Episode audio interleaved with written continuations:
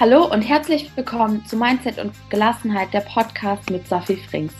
Was ist eigentlich Agilität und Mindset und überhaupt all diese ganzen Sachen auch noch zusammen? Darüber spreche ich heute mit Silvia, denn sie inspiriert mit knackigen Impulsen und erprobten Strategien genau, wie du dein agiles Mindset schärfen kannst und dich so mit deinem Team und ja, mit dem, mit dem Herzen und mit dem Verstand führen kannst.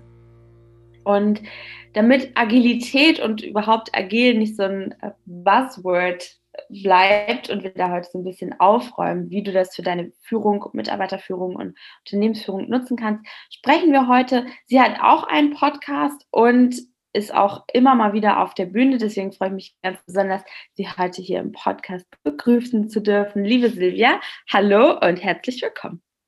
Ja, danke, liebe Sophie. Das war ja eine mega Anmoderation. Habe ich gerade schon ein bisschen was zu dir gesagt, aber du kannst das viel besser mit deinen eigenen Worten. Wer bist du und was ist dein Geschenk für diese Welt? Genau, also ich bin ähm, sozusagen ähm, ein altes Landei und bin auf die Welt gekommen und habe mir gleich mal das Ziel gesetzt, die Welt ein bisschen zu verbessern, ein bisschen bunter, ein bisschen schöner zu machen, weil ich manchmal dachte, warum gucken die alle so traurig aus der Röhre hier? Ja, und bei uns ist es so, ähm, Vogelsberg, ganz kleines Dorf geboren, da kennt jeder jeden und äh, man kann sich relativ gut einstellen auf die Person. Und ich habe dann gedacht, ey Mensch, ich will doch mal wissen, warum die Erdbeermarmelade so schön im Winter noch nach Erdbeeren schmeckt. Und ähm, wir haben auch viel Hausschlachtung gemacht. Ne? Das schmeckt das die Wurst schmeckt einfach gut. Ich habe so einen Spruch gehabt, äh, in der Not schmeckt die Wurst auch ohne Brot. Ne? Das ist natürlich für die Bäcker nicht so gut, aber nee. ja, ich habe dann einfach, äh, bin ich nach Frankfurt gegangen und habe Lebensmittelchemie studiert, weil ähm, ich eigentlich schon richtig ein Genusstyp bin und bin da auch so richtig in Aromastoffe eingetaucht und ähm, habe immer versucht, wie kann man noch mehr Genuss ins Leben bringen, ja, also wie kann man es ähm, genießen, wie kann man auch mal mit einem guten Bier oder einem guten Wein, also Wein hat mich dann auch fasziniert. Jedenfalls bin ich dann ähm, nach dem Studium auch noch mal nach Granada gegangen, um da einfach noch Expertise zu sammeln und habe sehr viel Spaß gehabt, ähm,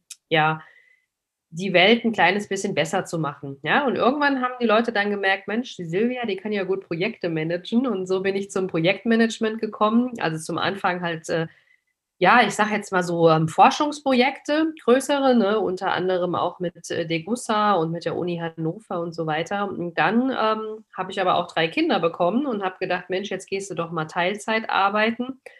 Und ähm, habe ich dann auch gemacht und habe dann mich immer mehr auf Projektmanagement und auch agiles Projektmanagement, ja, sag ich mal, fokussiert. Ne? Das war dann auch relativ einfach mit den Kindern.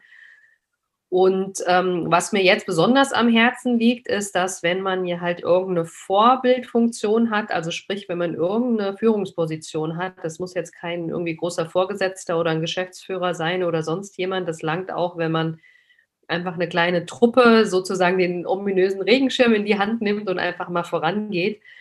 Und äh, wenn man halt die Menschen gut kennt, so wie das bei uns auf dem Dorf war, ähm, dann kann man denen auch äh, Aufgaben geben, wo sie mit glücklich sind, die sie gut umsetzen können. Also sprich, man kann dann die Mitarbeiter ja quasi in ihre Kraft bringen. Ja, manchmal sind auch Leute, die haben super Qualitäten, wissen gar nichts darüber. Ne? Also es gibt Leute, die sitzen in der Buchhaltung, die geben Zahlen ein und Excel-Auswertungen und schieß mich tot und sind aber vielleicht total kreativ, ne? haben vielleicht eine Ader, irgendwie einen coolen Flyer zu entwerfen. Und ähm, ja, das hat mich halt dazu gebracht, mich dann auch mit agilem Mindset zu beschäftigen, weil im Gegensatz zum Vogelsberg ähm, ist Frankfurt halt ein ganz schnelles Pflaster. Ja? Also das mhm. merkt man auch, wenn man in Frankfurt mal über die Zeil flaniert. Das ist wirklich schneller, als wenn du in Wiesbaden über die Fußgängerzone läufst. Oder wie gesagt, bei uns äh, in meinem Dorf gibt es keine Fußgängerzone. Aber da wird auch viel gearbeitet, aber es ist halt alles so ein bisschen gelassener. Mhm. Und da ist auch so ein bisschen Mindset, äh, ja, was du heute nicht kannst besorgen, das verschiebe auf morgen. Ne? Und in ähm, Frankfurt ist halt, ich sage immer, da, da, tickt so ein Businessherz. Ne? Mhm. Da gibt es äh, Handel, da ist die Börse, da geht es schnell, ratzi-fatzi. Der Flughafen. Ja. Genau, und so, was, was ich halt immer wichtig finde, ist, äh, eine gute Führungskraft sollte wirklich agil in ihrem Mindset sein. Also die sollte sich äh, flexibel auf Personen und auf Umstände einstellen können. Und vor allen Dingen, sie sollte ein gutes Menschenverständnis haben und auch eine gute Selbstführung. Also ich sage immer, wenn man sich erstmal selber kennt, was für ein Typ man ist, welche Schwächen man hat, welche Stärken man hat, hm, dann kann man die anderen auch ein bisschen leichter führen, denn dann äh, weiß man auch, welche Stärken und Schwächen der hat. Man kann über Fehler auch besser hinwegsehen und ich finde nichts Schlimmeres, als wenn so eine ganz komische Fehlerkultur herrscht. Also wenn man alles mögliche Verme Fehler vermeiden will, das ist, glaube ich, fürs Weiterkommen nicht wirklich optimal. Also da denke ich ähm, mit einer gewissen Agilität, dass man halt auch so in Iterationen denkt und einfach mal so kleine Schritte macht und dann erstmal in regelmäßigen Abständen, also nach jeder Iteration mal auf das Produkt schaut oder auf die Dienstleistung und dann erst wieder neue Pläne macht, ja. Also dass man jetzt nicht fünf Jahre durchplant und das so durchzieht, sondern die Welt dreht sich ja auch weiter. genau. Ja, sehr schön. Ja, so war das. Ich habe von meiner Professorin damals im Studium viel gelernt zum Thema Agilität. Die hat das äh, super gepusht und bin da vielleicht so ein bisschen schon äh, vorbelastet, finde das ohnehin schon richtig cool, weil sie ja viel mehr auch gesagt hat, immer, wie du ja auch gerade schon angesprochen hast, schaut doch lieber, dass ihr einen Nordstern habt, da geht es ungefähr hin. Und dann schaut ihr so alle paar Wochen oder Monate, wo stehen wir gerade, was müssen wir verändern, sind wir noch auf Kurs und lohnt es überhaupt alles noch, Dinge auch viel schneller auch zu, zu verwerfen, zu hinterfragen, zu sagen, hey, und auch das so anzuerkennen im Sinne von, gut, dann verwerfen wir es jetzt, aber vielleicht holen wir es ja in einem Jahr wieder raus. Diese, äh, anders mit, mit, ich würde es jetzt gar nicht mal Misserfolg bezeichnen, aber so mit Kursveränderungen, nennen wir es mal so, mhm. umzugehen, weißt du? Ja. Also ich glaube, das Wichtigste bei so agilem Vorgehen ist, dass du wirklich was ähm, kreierst, egal ob das jetzt ein Produkt ist, eine Dienstleistung, ein Projekt oder kann ja auch sein, dass das eine Routine ist oder ein Prozess, den man agil mit agilem Mindset betreut, ist einfach, dass du immer den Kunden im Fokus hast. Also du überlegst quasi, für wen soll das sein und du entwickelst dann halt nichts, was, was keiner braucht. Ja, das passiert ja auch manchmal. Ne? Also gibt es irgendwelche Innovationen und dann denkt man, ey, das wäre doch cool, wenn man das hätte. Ja, und dann hat man das und man merkt, ähm, ja, die, die Leute finden das gar nicht so cool, ne? Oder nur eine kleine Gruppe zum Beispiel. Und ähm, das kennst du auch. Das, also ich beschäftige mich ja auch sehr viel mit Innovationen. Ja, ich war damals eine von vielen, die ganz stolz mit ihrem Walkman durch die Gegend gelaufen sind und haben dann gesagt: Ey, guck mal hier, ich Musik überall, ja. Und wenn ich jetzt meinen Kindern das erzähle, die lachen sich da einen Ast ab, weil die alle, sage ich mal, Spotify auf ihrem Handy haben oder sage ich mal, Video on Demand oder Podcast ist ja auch Podcast ähm, sozusagen. Äh, ja, also dass man das wirklich nach, nach dem eigenen Gusto macht. Also zum Beispiel Radio und Fernsehen, das wird ja einfach ausgestrahlt und die Leute, die es interessieren, die versuchen dann halt zu den gewissen Zeiten irgendwas mitzunehmen. Und ähm, es ist auch gar nicht so schlimm, aber das Gute ist halt beim agilen Vorgehen, dass man wirklich den, für den es sein soll, dass man den immer mit einbindet in die Überlegungen und dass man den quasi auch nicht bevormundet. Und äh, manchmal, also was du ansprichst, nochmal in die Schublade legen und später rausholen, manchmal ist die Zeit einfach noch nicht reif, ja. Es kann aber auch sein, dass man sich an was festgebissen hat, was die Welt vielleicht gar nicht braucht, irgendwie, ja. Mhm. Und ich bin immer ein großer Verfechter, mit dieser Kundenzentrierung zu gehen, einfach dann zu sagen, ey, was, was brauchst du denn? Ja, also wenn wir jetzt hier zum Beispiel den Podcast machen, dann können wir ja auch senden, senden, senden. Aber wenn der Empfänger das nicht aufnehmen will oder nicht kann oder es ihn nicht interessiert, dann wird das halt nicht hören, ja. Mhm. Und da mhm. ist halt eine gute Möglichkeit, man fragt einfach, ey, was interessieren euch für Themen und bietet dann genau die Themen an. Es ist in meinen Augen auch eine Art von agilem Mindset und wenn man das eben hat, wenn einem bewusst ist, dass das Tun, das eigene Tun auch eine Wirkung bei dem anderen hat und wenn man sich auf die Fahnen geschrieben hat, dass man eine Wirkung haben will, dann macht man das ja automatisch, ja. Mhm, mhm. Wie machst du das? Weil du sagtest ja, du machst auch Organisationsberatung, Organisationsentwicklung. Jetzt kenne ich das von mir selber einmal aus meinem Beraterleben, aber eben auch als, als ja Mitarbeitende, wenn man jetzt diese Strategieänderung nimmt, also man sagt, ich sag mal, du hast jetzt ein Team, das hat bis vorher in Anführungsstrichen ganz normal gearbeitet und jetzt heißt es so, wir brauchen hier mal agiles Mindset und mehr Agilität. Da sind ja schon die einen oder anderen Spannungen. Wie, wie kannst, wie bringst du dieses agile Mindset in Firmen und ja. Genau. Also das, ähm, das hat mehrere Aspekte. Ja, also zum einen ähm, brauchst du natürlich, sage ich mal, die richtige Kultur in so einer Firma. Wenn die nicht da ist, ist das erstmal nicht schlimm. Da kann man an der Kultur arbeiten, aber es gibt sogenannte agile Werte, ja, wie zum Beispiel äh, Fokus, Commitment, äh, Offenheit, äh, Respekt vor anderen Meinungen zum Beispiel auch, ja. Und wenn das alles vorhanden ist, dann ist es schon mal relativ einfach. Und äh, man hat meistens auch so ein sogenanntes ähm, Empowerment, dass man den Mitarbeitern auch mehr Verantwortung beimisst. Ja, das heißt, mhm. wenn man jetzt angenommen nach Scrum arbeitet, das ist jetzt äh, ein Framework, ja, aber es hat ein bisschen was damit zu tun. Ähm, dann äh, hat man natürlich auch, ähm, gibt man Kontrolle ab, ja, weil dann das Team an sich auch mitentscheidet, äh, was wird denn umgesetzt und was wird nicht umgesetzt. Ne? Also wenn ich jetzt zum Beispiel eine App entwickle und ich sage, ja, die App muss einen grünen Hintergrund haben und alle sagen, nee, grün passt überhaupt nicht zu unserem Produkt, der muss rot sein, der Hintergrund, ja. Dann kann es auch sein, dass die einfach äh, den sogenannten Chef, wenn man das mal so mit diesem Wort bezeichnet, dass sie den einfach überstimmen, ja, weil sie einfach sagen, ey, das macht keinen Sinn, das kommt nicht gut an. Die haben vielleicht auch mehr Erfahrung viele, sag ich mal, so Restrukturierungsprojekte, wenn Firmen sagen, ey, jetzt machen wir heute mal alle agil, ne, dann werden alle Leute mhm. da geschult, dann wissen die, wie sind die Rollen verteilt, äh, wie sind die Artefakte, was, was gibt es zu tun, ja. Ähm, Scrum Backlog, äh, Sprint Backlog und alles Mögliche. Aber es wird nicht erfolgreich sein, wenn man nicht ähm, mit dem Mindset dran geht, dass ähm, ja, dass das alles äh, so sage ich mal, flexibel ist und es sollte halt einfach hinten was, was Wirksames rauskommen. Ja, also mhm. es gibt zum Beispiel auch das, das, agile Manifest, das sagt zum Beispiel auch, dass ähm, die Bedürfnisse des Kunden halt äh, wichtiger sind wie Vertragsverhandlungen. Ja, also wenn man jetzt irgendwelche Verträge gemacht hat und dann könnte man auch sagen, ja, das steht jetzt nicht im Vertrag drin, dass wir das jetzt äh, rot machen anstatt grün, ja, weil es halt einfach äh, grün bestellt ist dann würde man mit agilem Mindset schon sagen, okay, es war so vereinbart, also es ist jetzt, hat nichts auch mit Gesetzesbrechen zu tun oder so, ne? Aber man kann dann, wenn das Bedürfnis entsteht, dass man es doch eben grün macht anstatt rot oder rot anstatt grün, mhm. kann man das noch ändern, ja.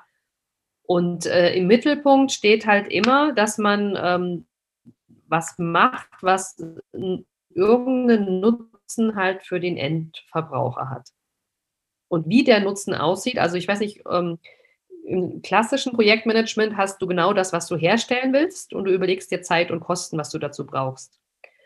Und beim Agilen ist es eher so ein bisschen andersrum. Du hast ähm, meistens vielleicht ähm, bestimmte Zeit, wo du was äh, herstellen willst. Ne? Also du willst eine App rausbringen, die am 31.12. irgendwie live geht. Und du weißt, da geht sie live und weißt vielleicht auch, was sie kostet aber du weißt noch nicht, was ist das für eine App, wie viele Funktionen hat sie, ist, läuft sie auf allen Geräten, läuft sie nur auf Apple-Geräten, hat sie Anbindungen an Datenbanken, hat sie Anbindungen an, keine Ahnung, ähm, sag ich jetzt mal, so, ja, Ortsdienste, ja, das, das wird erst entwickelt und mhm. du weißt aber dann, dass du innerhalb der Zeit mit deinem Budget das Maximale rausholst, weil du immer wieder gegencheckst mit deinen möglichen Kunden oder auch mit dem Auftraggeber, ist es so? Geht es in die richtige Richtung? Und dann sagen die, ja, geht in die Richtung und dann gehst du halt weiter. Und wenn es mal kurzfristig in eine falsche Richtung geht, dann kannst du das auch ähm, korrigieren. Ganz einfach deswegen, weil du immer nach so einer Iteration ähm, eine Feedback-Schleife hast. Ja, also das nennt sich dann halt auch ein Review-Meeting. Das heißt, es ist zu bestimmten Zeiten, stellst du das äh, in dem Stadium, wie es halt ist. Das ist auf keinen Fall final, aber man kann sich es vielleicht auch dann vorstellen, wie es werden soll zeigt man das dann halt dem Kunden oder ausgewählten Kunden oder ähm, ja, also einem irgendwie gearteten Gremium. Und was ich bei der Agilität auch noch sehr spannend finde, das ist halt im Scrum auch weit verbreitet, dass man sich auch Zeit nimmt, auf die Zusammenarbeit zu schauen. Ja, mhm. dass man sagt, was können wir noch zu der Zusammenarbeit verändern? Äh, was brauchen wir vielleicht, um die eigene Psychohygiene zu betreiben, dass sich irgendwelche Konflikte nicht aufbauen? Und ähm, dazu gehört es aber auch, dass man diese Offenheit hat, auch mal was zu äußern, was einem nicht äh, passt. Oder man kann dann sagen, ja, im letzten Sprint ähm, habe ich das und das gefühlt oder gespürt. Ne? Das bringt dann auch eine gewisse Achtsamkeit da rein. Also das ist dann nicht so, dass man alles nur schnell, schnell abarbeitet, dass man auch die Chance hat, persönlich und als Team zu wachsen. Mhm. Und äh, dann kann natürlich jeder auch mit einer gewissen Selbstführung immer wieder näher an seine, sag ich mal, Erfüllung, sein Ikigai, sein Purpose oder wie auch immer kommen, weil man dann auch spürt, äh, was macht mir denn Spaß und was macht mir nicht Spaß. Mhm, mh. Oder vielleicht merkt man auch, ich brauche irgendeine Kompetenz. Ich mache jetzt mal eine Schulung in, keine Ahnung, Kalligrafie oder sonst was. ja. Ja. Wir hatten damals so ein Beispielprojekt durchgeführt an der Hochschule. Das war richtig cool mit einem großen Konzern. Und da hatte sie an die Wand, war das hier an so eine Wand gepinnt. Und da durften wir Lob aussprechen. Und es war halt für viele richtig ungewöhnt, weil das ist ja jetzt nicht so in Deutschland unsere Arbeitskultur, dass man gegenseitig sich lobt, ne? Und mhm. auch wenn man halt so nach oben hin lobt, ist man ja super schnell irgendwie der Schleimer oder wie auch immer.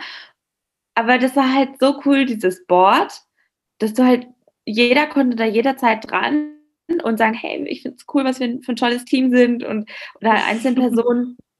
Und das, das, war halt schon spannend, was das so mit ja. einem macht und wie du, wie du dich veränderst im Team dann auch. Ne? Ja. Also es gibt dann auch sogenannte Kudo-Karten, ne, die man auch gerne anonym einfach irgendwo mal reinwirft. Ne? Das sind so, entweder kann man die selber beschriften oder die sind vorgefertigt und dann kann man einfach äh, schreiben, ey, du hast das Meeting super moderiert oder cool, dass du noch so Gas gegeben hast. Und das kommt ähm, also auch meiner meinem Geschmäckle nach ja, ähm, in den meisten Arbeitskontexten halt zu kurz. Ja, also ich bin zum Beispiel eher Chemie studiert, ich habe auch im Labor gestanden, da ist halt einfach ein rauer Umgangston. Ja, oder geh mal in eine Gastronomie rein. Ja, äh, da heißt es irgendwie, Fische drauf, Fleisch drauf, muss zum Gas Teller abwischen und dann hey, steht das noch da. Und ich meine, der Espresso muss halt wirklich warm raus. Ja, da, da kannst du nichts machen, wenn du dem Gast einen kalten Espresso bringst ähm, der freut sich mein, meistens nicht so. Mein Lieblingsspruch aus der Kaffee Bäck schöner macht, ja. Mein Lieblingsspruch aus der Bäckerei ist natürlich auch extrem teamfördernd, aber dann hast du halt auch Ruhe. Und zwar, wenn du anpackst, ist wie wenn zwei andere loslassen. so nicht Was du Wenn du anpackst, ist wie wenn zwei andere loslassen. Ah, okay. das halt nicht, also wurde nicht mir gedrückt, bin ich auch ganz froh drüber. Nur es macht halt ja auch was mit der Teamkultur. Wie gelobt wird, ob ja. gelobt wird, ob halt nur irgendwelche Marschrichtungen vorgegeben wurden und ja, dieses, das mehr zum Wie. Ich glaube auch, das ist das, was unsere Arbeitswelt aktuell lernt, auch dass nicht nur das Was entscheidend ist, also was macht der Mitarbeiter für Tätigkeiten, sondern auch wie und wie fühlt er sich dabei. Ne? Hm. Naja, vor allen Dingen kann ich mir vorstellen, dass man, ähm, man lernt sich ja auch immer selber besser kennen durch das Lob. Also ich habe ganz oft also mal mein Beispiel, ich habe ja vorhin erzählt, ähm, ich bin eigentlich äh, Forscherin von Haus aus, weil ich so gerne so Deep Dives so richtig in die Tiefe gehe und gucke, welche Atome reagieren mit welchen Sachen. Und dann haben irgendwann die Leute gesagt, ey Silvia, du kannst doch gut äh, Geburtstage organisieren, du kannst gut Klassenfahrten ähm, gestalten, also zumindest äh, irgendwie auch Betriebsausflüge und sowas, ja. Und dann habe ich gemerkt, ja, stimmt, das ist mir aber selber gar nicht so bewusst gewesen. Und durch dieses Loben oder wenn man halt eine, eine gute Feedback-Kultur hat oder eine wertschätzende Kultur, ähm, wissen auch die Mitarbeiter, okay, die anderen wissen, was ich für Stärken habe und die anderen wissen, was ich für Schwächen habe. Ne? Und dann, dann haben die auch äh, nicht so eine, sag ich mal, eine Angst dahinter, dass sie was falsch machen, weil dann ist es wie in einer großen Familie, je, jeder, also wie auf dem Dorf quasi bei uns, mhm. jeder kennt den anderen.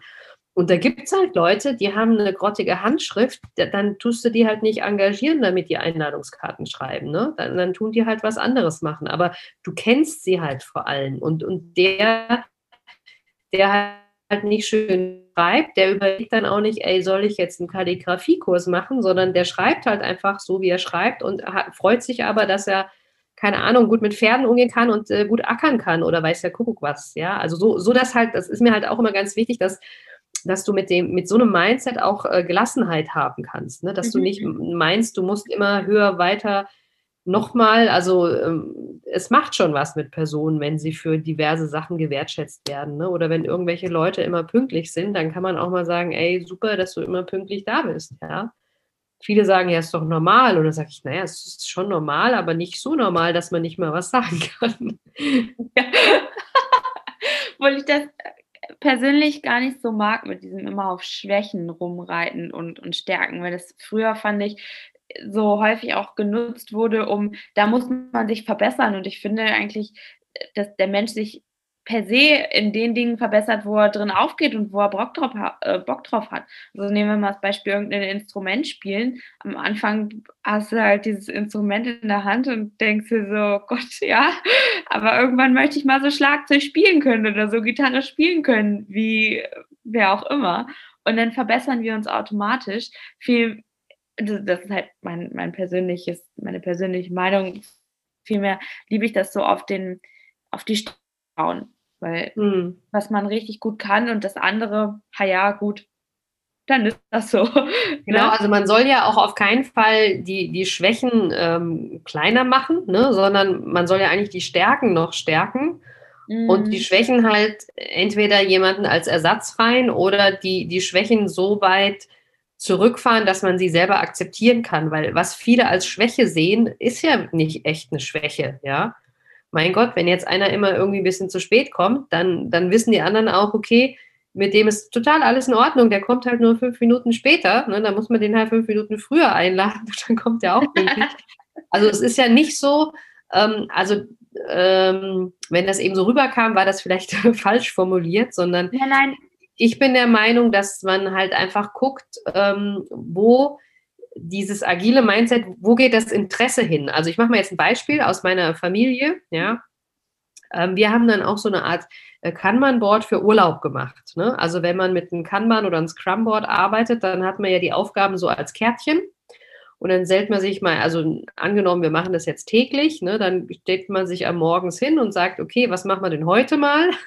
Guckt sich seine Aufgaben alle an und dann kann man ja Aufgaben, also wenn man jetzt vielleicht nicht so viele Kräfte gerade vor Ort hat, dann äh, wird man auch nicht Aufgaben ziehen, wo du viel Manpower brauchst. Ne? Mhm. Da wirst du vielleicht eher was weniger machen.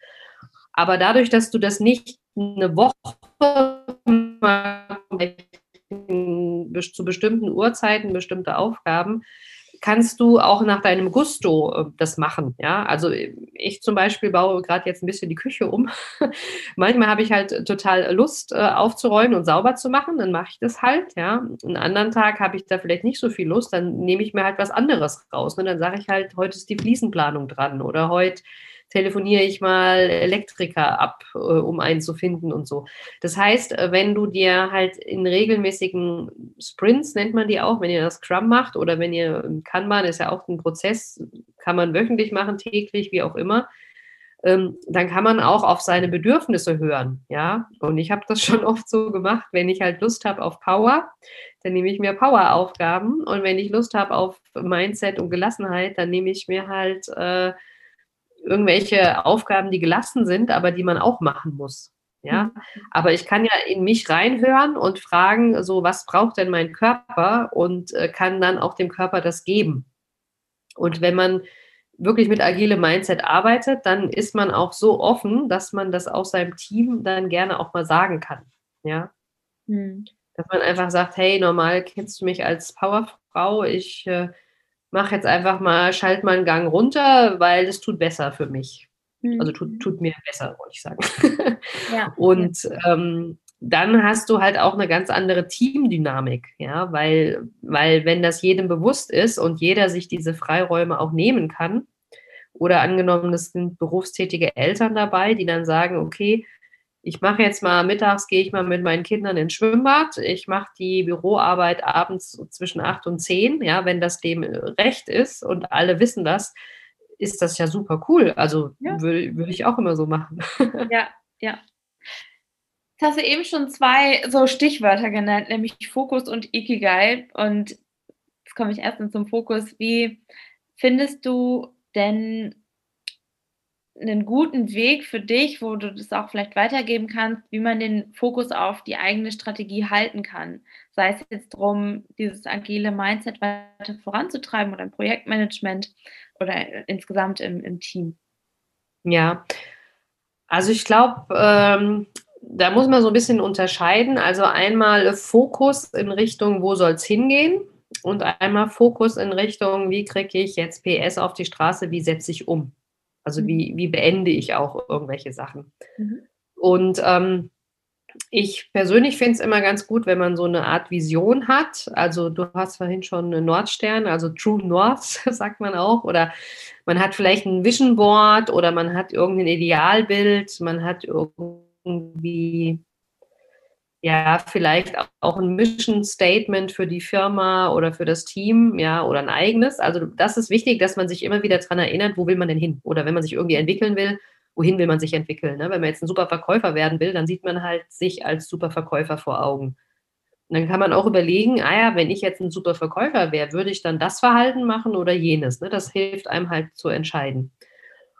Und das Zweite, was mir persönlich immer äh, total hilft, das ist die Pomodoro-Technik. Ähm, warum Pomodoro-Technik? Das hat jemand erfunden, ein Italiener, der gesagt hat, ähm, er stellt sich die, diese Pomodoro-Uhr, also to, von Tomate kommt es, Paradeiser, ja, für die Österreicher, und stellt sich das immer so auf ungefähr 25 Minuten ein. Und 25 Minuten ist dann wirklich Fokus auf die eine Sache. Man mhm. lässt sich auch nicht ablenken. Ja, wenn das Telefon klingelt, geht man nicht ran. Wenn man auf Toilette muss, geht man nicht auf Toilette. Man wartet, bis der Wecker klingelt, wenn man sich leisten kann. Und dann ist fünf Minuten Pause. Ja, und diese fünf Minuten Pause oder kann auch drei oder zwei, das kann man auspaldovern, wie es am besten passt. Aber da geht man dann sich mal einen Kaffee holen oder wenn man was Anstrengendes am Computer macht, man guckt einfach mal aus dem Fenster in die Ferne oder was ich öfters zu Hause mache, ich gehe dann mal kurz Spülmaschine ausräumen, einfach kurz was anderes machen und dann geht es wieder weiter. Also man macht immer Pomodoro, 25 Minuten Fokus, dann Pause, 25 Minuten Fokus, dann Pause und nach, ja, keine Ahnung, drei, vier Pomodoros kann man auch mal eine längere Pause machen, aber dann ist man halt langfristig, also die Technik dient eigentlich dazu, Pausen zu machen, ausreichend, aber für mich ist sie halt ein super Fokus-Tool, weil ich mir dann auch wirklich überlege, in diesen 25 Minuten, auch wenn da eine E-Mail hochpoppt, äh, ich registriere das schon gar nicht mehr, weil ich einfach weiß, okay, wenn ich da Fokus mache, dann kriege ich die Aufgabe auch abgehakt. Ja, und das ist mir halt einfach wichtig, dass man zu diesen bestimmten ja, Sprintzeiten, dass man dann auch, wenn man sich committet, die und die Aufgabe zu erledigen, dann ähm, kann man die halt erledigen auch. Mhm. Ja, also ist ganz nett. Ja, also äh, ja, dieses, vor allen Dingen, was ich ganz interessant war, war, das habe ich auch früher gemacht. Ich hatte ein Büro und das hat so einen Blick auf den See gehabt. Und das macht schon was mit uns Menschen, wenn wir dann einfach mal ins Grüne schauen, ne?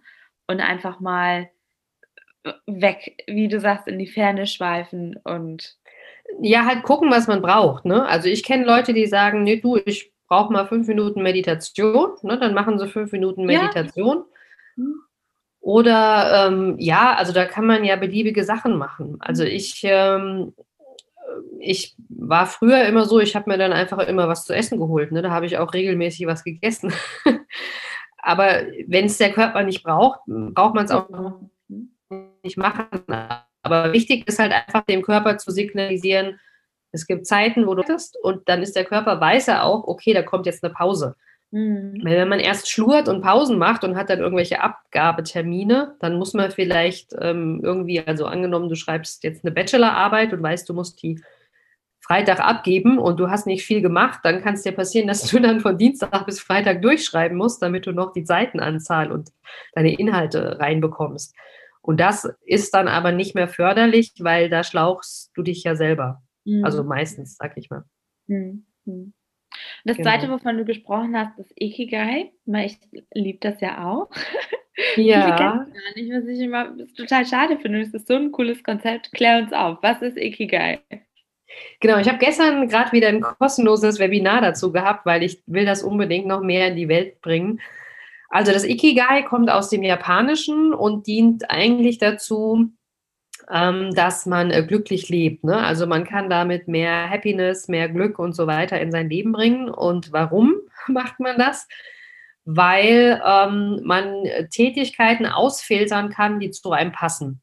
Ja, also man hat da nicht diese Trennung, ich gehe jetzt an die Arbeit, ich muss Arbeit äh, Geld verdienen, ich tausche äh, Zeit gegen Geld und am Ende kann ich mich verwirklichen, sondern mhm. die Idee ist, dass man auch mit der Tätigkeit, wo man auf der Arbeit ist, ähm, auch Erfüllung findet. Ja? Und da gibt es eine ganz einfache Formel. Also ich kann euch die gerne mal erzählen. Es gibt da bei mir auch eine Podcast-Folge dazu und Blogartikel. Aber ähm, einfach mal ein Blatt Papier nehmen und einen Kreis auf das Blatt Papier und da reinschreiben, was man gerne macht. Ja. Dann nimmt man einen zweiten Kreis. Ähm, natürlich haben die eine Überlappung. Und auf den Kreis schreibt man dann, was man gut kann. Dann kann man noch einen Kreis malen. Also der, wenn der eine Kreis oben ist, ist der andere dann ähm, auf der linken Seite. Auf der rechten Seite macht man auch einen Kreis. Da schreibt man rein, was die Welt von einem braucht. Ne? Das wäre jetzt in meinem Falle zum Beispiel dieses Organisation von Kindergeburtstagen. Oder viele mhm. haben gefragt, ey, hast du nicht mal ein gutes Spiel für einen Kindergeburtstag? Oder ey, du kannst doch so cool Geschichten erzählen. Erzähl uns doch mal eine gute Nachtgeschichte, wo ich dann dachte, kann ich das wirklich? Weil ich erzähle immer so gerne. Aber das ist halt, sind Tätigkeiten, die, die die Welt von dir braucht, also die du angefragt wirst. Und im letzten Kreis machst du dann unten hin, der sich halt auch mit den anderen teilweise überlappt. Da ist das, wo du Geld verdienen kannst. Ne? Und das war halt bei mir zum Beispiel auch mit äh, Trainings und Vorträgen oder auch Projektmanagement also ich kann auch Geld mit Buchhaltung verdienen, aber das ist, macht mir nicht unbedingt Spaß, ja. oder ich könnte Geld verdienen mit äh, Brötchen backen oder Kuchen backen, ähm, aber das kann ich gar nicht so gut. Also wäre dann halt eher fehl am Platz, ja. Und jetzt werdet ihr es schon erraten. Ähm, die Überlappungsgebiete sind halt bestimmte Bereiche, also das, was du gut kannst, wo du Geld dafür bekommst, das sollte möglichst dein Beruf sein, ja was du liebst und was die Welt von dir braucht, ist meistens deine Mission, ja, wo du, wo du richtig auf der Welt unterwegs bist. Und wenn du jetzt was findest, ja, ich hoffe, dass, also findet man früher oder später, ähm, was in allen vier Bereichen ist, dann ist das sozusagen dein Ikigai, ja.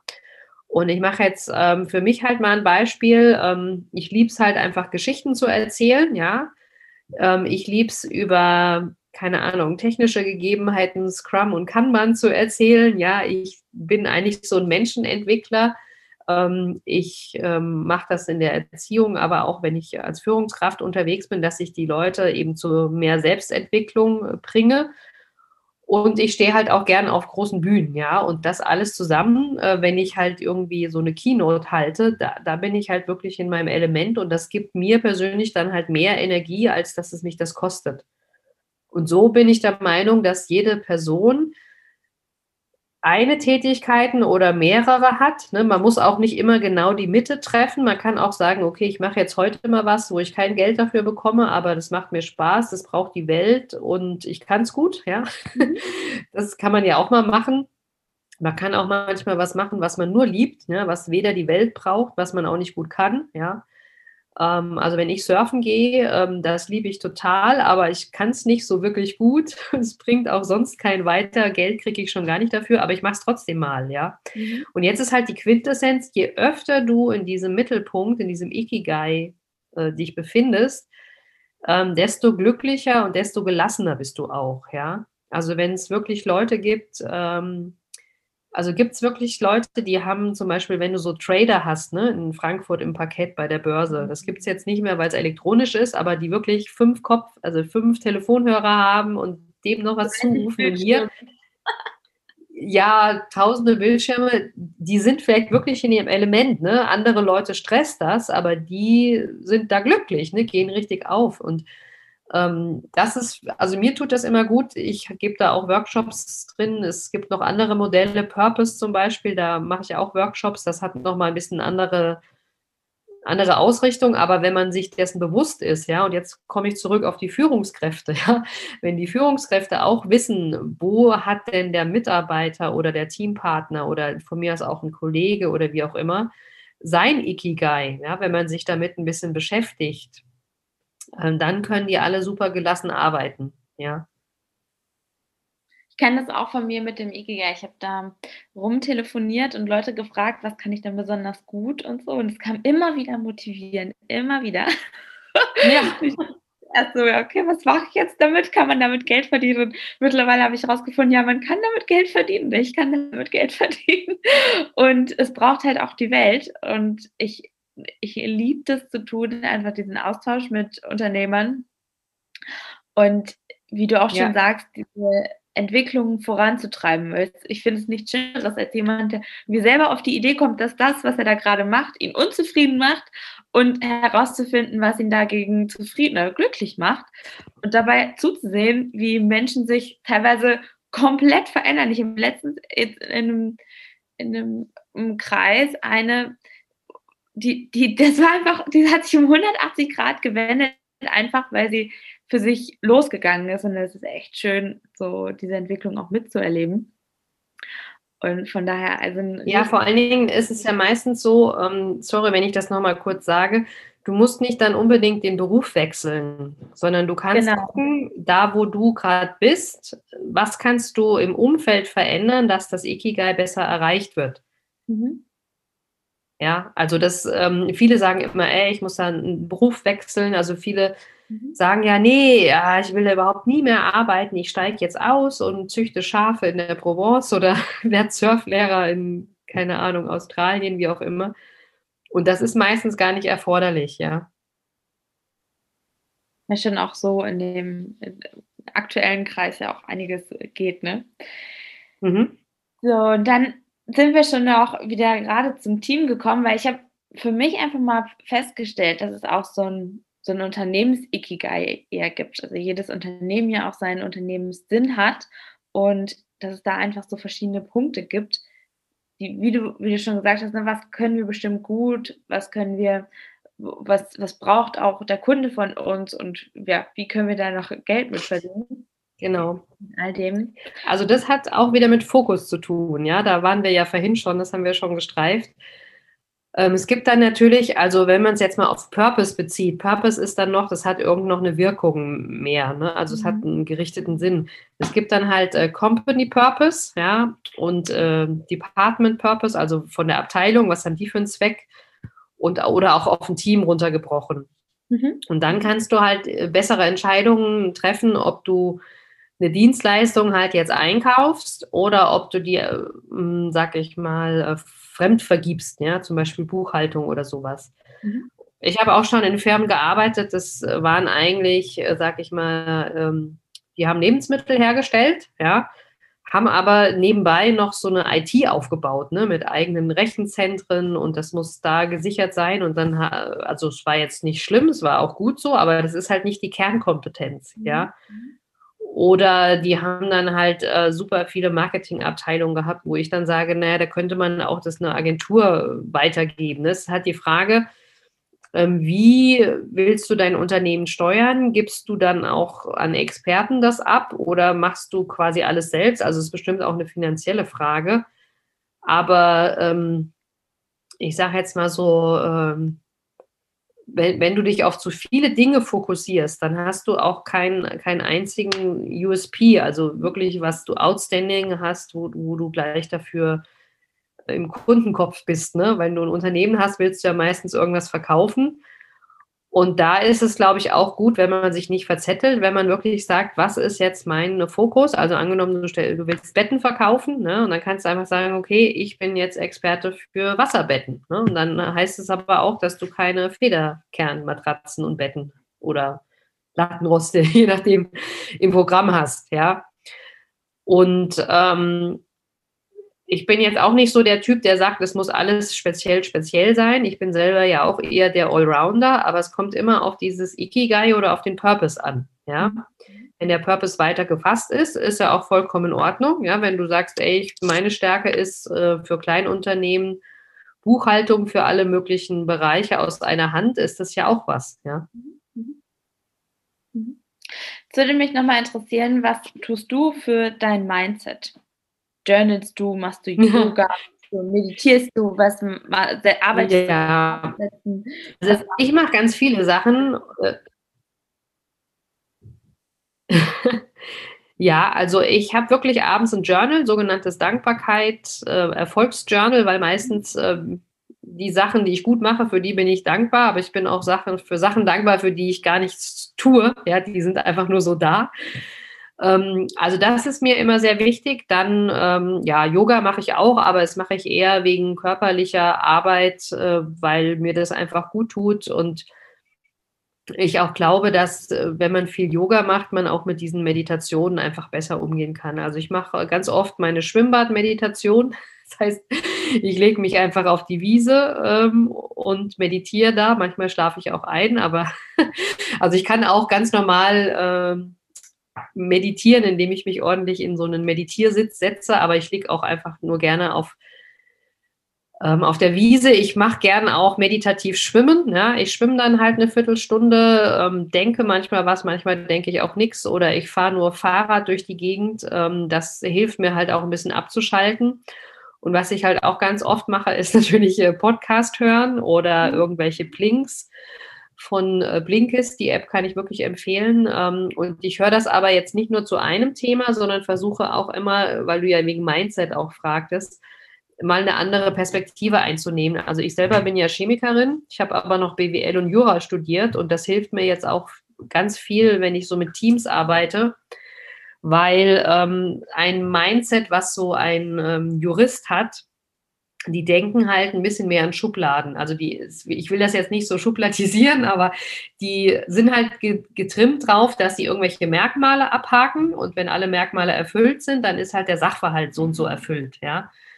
Ähm, und sag ich mal, so Naturwissenschaftler, der hat halt ein ganz anderes Verständnis auch, ähm, was Prozesse angeht, ne? weil er einfach weiß, wie sich die Sachen, also bei Chemikern, wie die sich umwandeln, ob man Energie braucht oder rausbekommt und so weiter. Und deswegen ist mir diese Interdisziplinäre halt wichtig und ähm, ich tausche mich total gern mit Leuten aus. Also es passiert schon mal, dass ich auf Instagram irgendwelche Leute anschreibe, die vielleicht auch gar nichts mit mir und meinem Gebiet zu tun haben, einfach um mich mit denen mal auszutauschen. Mhm. Ja, und ähm, meine Kinder sind da auch sehr erfrischend, weil die einfach die Welt so entdecken, wie sie sie sehen. Und mit denen diskutiere ich dann natürlich auch immer. Und ähm, habe auch schon bei anderen Unternehmen so Reverse-Mentoring-Programme gemacht, ne, dass so, ähm, sage ich mal, ähm, ältere Herren und Damen, ja, mit ganz kleinen Jungspunden einfach mal zusammenkommen. Also nicht um zu lernen voneinander, sondern einfach mal die Art und Weise, dass man halt auch mehr Verständnis hat, ja. Mhm. Und das, das finde ich halt schön. Also ich bin da relativ offen, was andere äh, Techniken angeht. Ich bin mittlerweile auch so, dass ich mich mit Ayurveda teilweise beschäftige, weil ich das auch spannend finde, gerade so vor meinem Hintergrund. Ich habe halt diese westliche Ernährungslehre gelernt. Also ich bin ja Lebensmittelchemikerin, ich habe jetzt gar nicht so viel Ernährungswissen, aber ähm, zumindest weiß ich, was in den Lebensmitteln drin ist. Und Ayurveda hat ja eine ganz andere Theorie. Ne? Da ist halt eine Möhre nicht eine Möhre, sondern es kommt noch drauf an, ob du die brätst oder kochst oder roh isst. Ja, es kommt drauf an, hast, gehst du in den Garten, buddelst die aus und futterst sie gleich oder kaufst du sie im Supermarkt, äh, ist sie aus Australien gekommen, wie auch immer. Und das, das finde ich halt bei Mindset ganz wichtig, dass man, ähm, Mindset sind ja die Gedanken, die man hat und die Weltanschauung, dass man da auch immer offen ist und dass man auch weiß, so wie ich die Welt sehe, ist nur meine Sicht und die anderen gucken vielleicht von der anderen Seite auf diese Welt. Mhm. Ja, cool. Was würdest du anderen als ersten Schritt zum Ziel empfehlen? Als ersten Schritt zum Ziel würde ich immer das Fühlen empfehlen, mhm. weil ähm, wenn man, ähm, also man stellt sich das Ziel vor und fühlt da schon mal so rein, ähm, weil äh, das dann automatisch einem da hinbringt. Also dass man sich mit dem Was beschäftigt und dann später erst mit dem Wie. Und ähm, ich habe zwischendurch mal gemerkt, dass ich ähm, Projektmanager bekommen ja immer gesagt, was soll passieren und die kümmern sich dann um das Wie. Mhm. Und ich habe dann manchmal gemerkt, äh, gut, es gibt verschiedene Möglichkeiten, ein Ziel zu erreichen.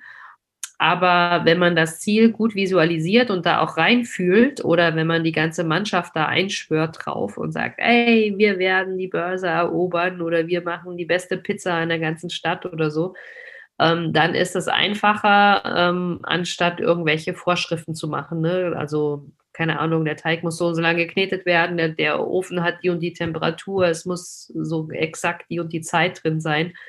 Also ich würde immer, der erste Schritt zum Ziel ist wirklich das ähm, Vorstellen und auch reinfühlen, wie ist der Endzustand. Mhm. Mhm. Und was würdest du deinem zehnjährigen Ich mit all deinem Wissen von heute mit auf den Weg geben? Genau, meinem zehnjährigen Ich würde ich wahrscheinlich ähm, das mitgeben, was jetzt auch so ein bisschen mein Claim immer ist, äh, Hashtag einfach machen, mhm. weil ich mir früher, glaube ich, sehr viel ähm, über die Wege gedacht habe und ich habe immer noch gedacht, du musst erst äh, Klavier spielen lernen, bevor du Klavier spielst. Oder du musst erst dies, bevor du das, also diese ähm, mittlerweile gehe ich davon aus, wenn ich auf irgendwas Lust habe, dann probiere ich es halt einfach aus. Und selbst wenn ich jetzt nicht perfekt drin bin, gibt es mir ja dann, wenn ich es mal ausprobiert habe, ein Gefühl. Ja. Mhm. Und dann kann man ja gucken, äh, was macht das mit einem? Ist das gut oder ist das nicht gut? Also ich habe jetzt auch mit meiner Tochter mal vegane Ernährung ausprobiert und dann spürt man ja, ist, macht das was mit einem oder nicht? Und da würde ich meinem zehnjährigen Ich einfach noch ein bisschen mehr Selbstbewusstsein mitgeben, dass man jetzt nicht tausende Ausbildungen braucht, sondern dass man einfach, so wie es jetzt ist, äh, loslegen kann. Cool. Ja, sehr, sehr cool. Abschließende Frage: Wie kann man zu dir finden, wenn man dich jetzt auf der Bühne, auf der Bühne sehen möchte? Oder wie du gesagt hast, du hast ein Webinar angeboten. Wie, wie findet man zu dir? Genau, also das Einfachste ist einfach auf meine Website gehen, silviaschäfer.com. Ja, wenn ihr natürlich eine Keynote buchen wollt, einfach slash Keynote. Aber äh, man kann natürlich auch äh, Newsletter abonnieren. Ich habe halt ein kostenloses Ikigai-Webinar. Wie gesagt, äh, das kann man buchen und kann dann natürlich noch ähm, Kurse besuchen, aber was mir halt wichtig ist, dass man ähm, auch von der Fremdbestimmung in die Selbstbestimmung mehr zurückfindet, beziehungsweise dass einem die Fremdbestimmung bewusst ist. Ja, wenn du sagst, Fremdbestimmung ist vollkommen in Ordnung, ist es auch okay, aber ich habe zum Beispiel auch eine kostenlose Checkliste, wo man einfach mal gucken kann, bin ich denn noch selbstbestimmt oder bin ich nur eine Marionette von anderen? Weil das merke ich ganz oft, dass viele immer denken, ja, ich muss jetzt das machen, äh, also hat auch mit dem zehnjährigen Ich zu tun, ja, wenn ich das mache, dann passiert dies und jenes. Wenn ich jetzt ähm, gut bin im Job, äh, irgendwelche Umsatzzahlen mache, dann passiert jenes, dann kriege ich eine Gehaltserhöhung, ne? Oder wenn ich wenn ich gut, äh, gute Arbeit leiste, dann kriege ich eine Beförderung oder sonst was. Ähm, und da ist es halt, glaube ich, einfach wichtig, dass man ähm, guckt, ist man fremd oder selbstbestimmt, ja, und wenn man dann sich entschieden hat, dass man sich selbst auch ein bisschen mehr bestimmen will, dass man auch genau weiß, was ist das Ikigai, was tut mir denn gut. Weil ich habe auch ein paar Leute schon kennengelernt, äh, die wollten unbedingt viel Geld verdienen, äh, berühmt sein, in der Welt rumreisen und das war gar nicht so ihrs. Ne? Das hatten sie, keine Ahnung, von Eltern oder Tanten so dieses Bild bekommen und haben dann gemerkt, äh, das ist gar nicht meins. Ne? Mir, mir es, wenn ich ähm, was weiß ich, mit einer Tasse Kaffee auf, dem, auf einer Berghütte sitze und kann den ganzen Tag ins Tal schauen, ja. Cool. Genau. Also alle Links auch zur Website und du hast einen äh, genialen Instagram-Account, den verlinke ich natürlich super gerne. Und ja, das machen wir. Dann, dann freue ich mich, dass du die Zeit dir genommen hast für dieses Interview und so aus dem Nähkästchen geplaudert hast. Vielen herzlichen Dank. Und ja, bis zum nächsten Mal. Ja, sehr gerne.